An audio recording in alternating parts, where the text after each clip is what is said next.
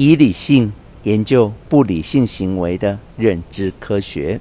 毋庸置疑，这是一本非常棒的书。作者康纳曼也因为这书里所提到的概念和所描述的精巧实验的结果，得到了诺贝尔经济学奖。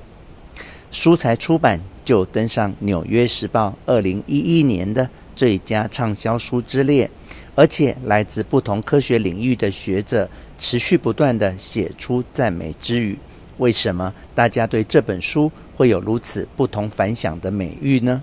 我个人认为，康纳曼用简而易明的科学论述，加上实验的佐证，不但让一般读者从自身的生活经验里的不合理中找到合理的解释，而且也让不同领域的学者，尤其是哲学和分析心理学，看到了尼采的人性黑洞。和弗洛伊德的行为暗流，是可能在科学的明镜之下，有了一道又一道可解的曙光。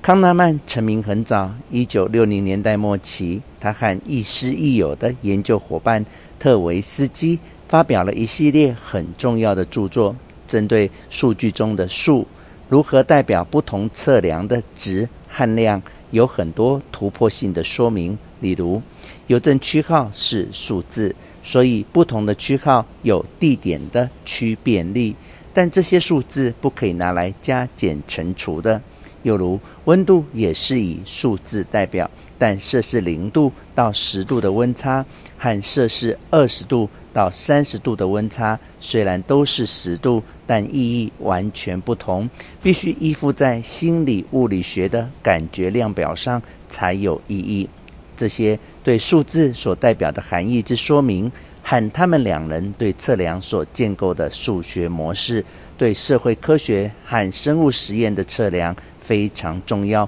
为测量的研究领域开拓了一扇全新的门路。从这些研究中，特维斯基和康纳曼也看到了科学家即使接受了严格逻辑训练，也常常和一般人一样。犯了很多不理性的逻辑推论，例如，他们也相信小样本的证据，忘记了小样本的结果是很不稳定的，尤其是一两个特例刚好符合自己相信的学说时，就不顾一切的拥戴特例，犯了以偏概全的毛病而不自知。他们归纳了这种种的不理性行为，得到一个结论，即。人的认知错觉源自于许多经验中的捷径直觉思绪，而把解题应有的演算法则抛到一边去了。这种屈指算来的直觉思维方式，表现在许多必须及时回应的情况里，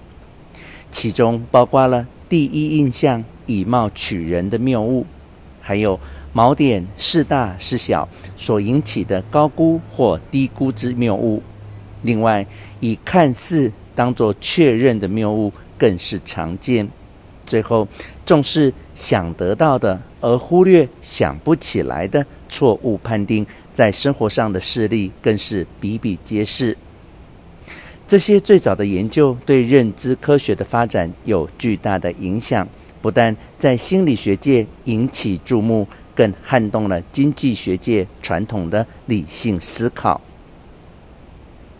继另一位获得诺贝尔经济学奖的心理学家赛蒙的“组织里的非组织行为”，康纳曼和特维斯基的捷径直觉思维，更让经济行为的研究有了新的方向。